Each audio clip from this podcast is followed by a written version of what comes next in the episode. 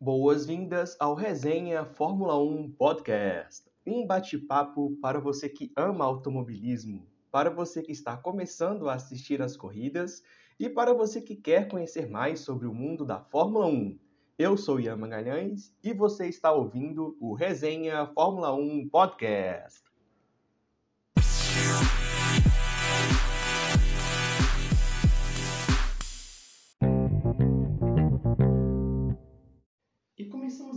Episódio aqui no Resenha Fórmula 1 Podcast para falarmos da corrida desse final de semana, Grande Prêmio do Azerbaijão, disputado nas ruas de Baku. É aquele grande prêmio que acabou ficando conhecido por ser a corrida louca, né? Aquela corrida onde tudo é possível, onde todas as coisas são possíveis e acontecem.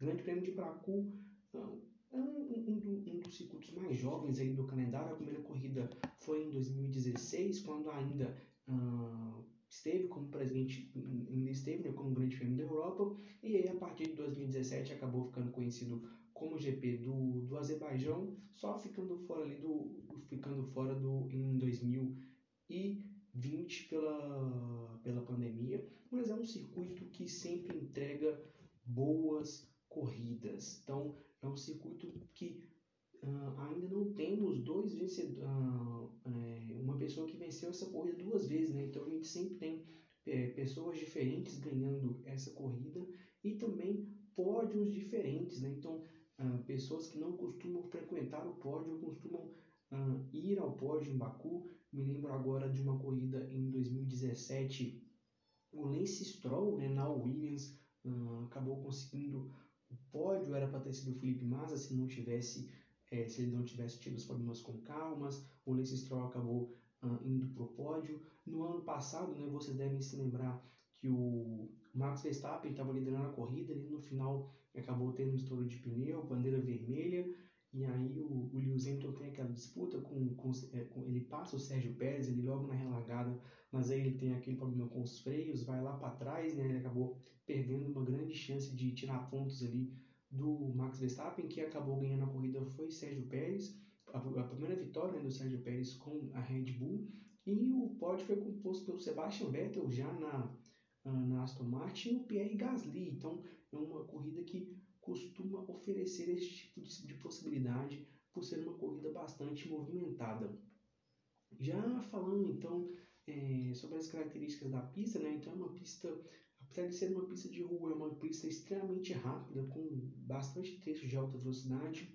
Da linha de largada até a curva 1 é um trecho bem, bem curto, né? mas dependendo de como os pilotos conseguirem tracionar na largada, a gente consegue ver sim algumas ultrapassagens na curva 1. A curva 1, uma freada né? para fazer, a primeira curva à esquerda, é uma curva de 90 graus, aí um pequeno trecho até a curva 2 novamente uma curva de 90 graus à esquerda, e aí entre a curva 2 e a curva 3 a gente tem é, uma reta bem considerável, onde é sim possível a utilização da, da asa móvel, a gente costuma ver sim algumas ultrapassagens no final dessa reta, né? aí uma freada forte para a curva 3, uma nova curva de 90 graus à esquerda, então a curva 3 à esquerda, um pequeno trecho até chegar à curva 4, uma nova curva de 90 graus à direita.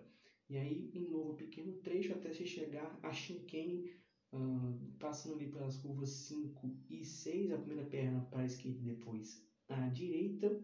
Um pequeno trecho, aí a gente entra na parte mais sinuosa da pista.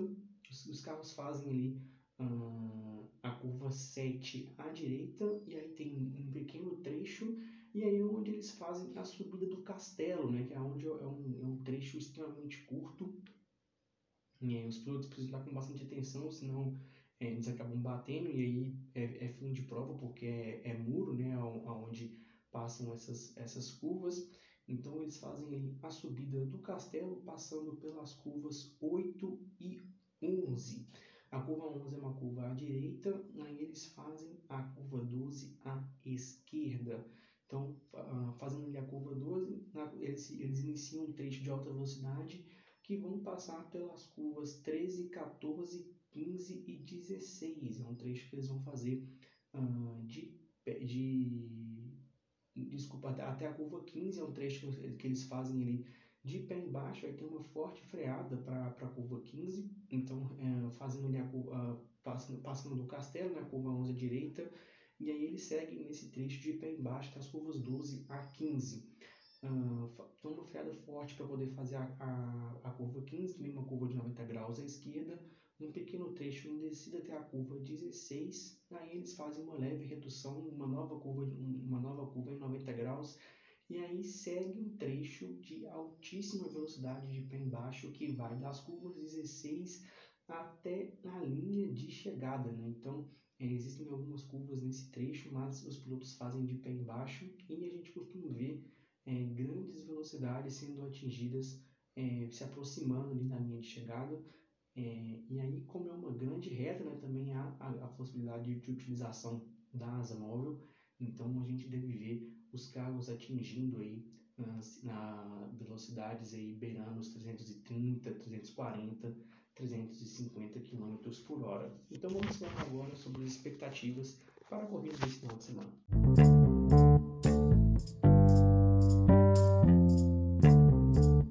Falando agora com relação às expectativas para a corrida desse final de semana, então, pelo que vimos com relação à pista, é, existem é, essa pista tem três setores, né?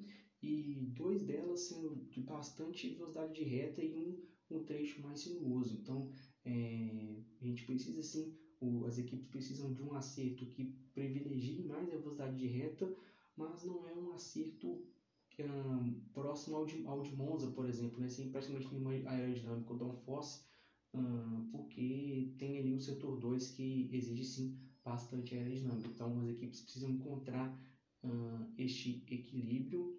A gente deve, uh, acredito sim, no favoritismo da Red Bull pelas características da pista, afinal a gente tem dois trechos é, onde se demanda uh, maior velocidade, então a gente tem visto a Red Bull extremamente rápida, né? Acredito que a Ferrari vai, vai estar mais rápida e melhor ali no setor 2. Acredito que na classificação a gente deve ter a disputa né, entre Charles Leclerc e e, e Verstappen, mas na corrida acredito sim uma, uma leve vantagem para a Red Bull. E sobre o pelotão intermediário, talvez seja grande ponto de atenção, né, onde a gente pode ter sim é, algumas surpresas. Com relação à Mercedes, eu acredito que a Mercedes possa ter um pouco mais de dificuldade nesse final de semana, uh, até porque a gente viu uh, a Mercedes sofrendo um pouco né, com, com trechos de curvas de 90 graus e uh, curvas de baixa velocidade, são a grande maioria dessas curvas que existem né, em Baco, então a gente deve ver a Mercedes tendo, tendo alguns problemas.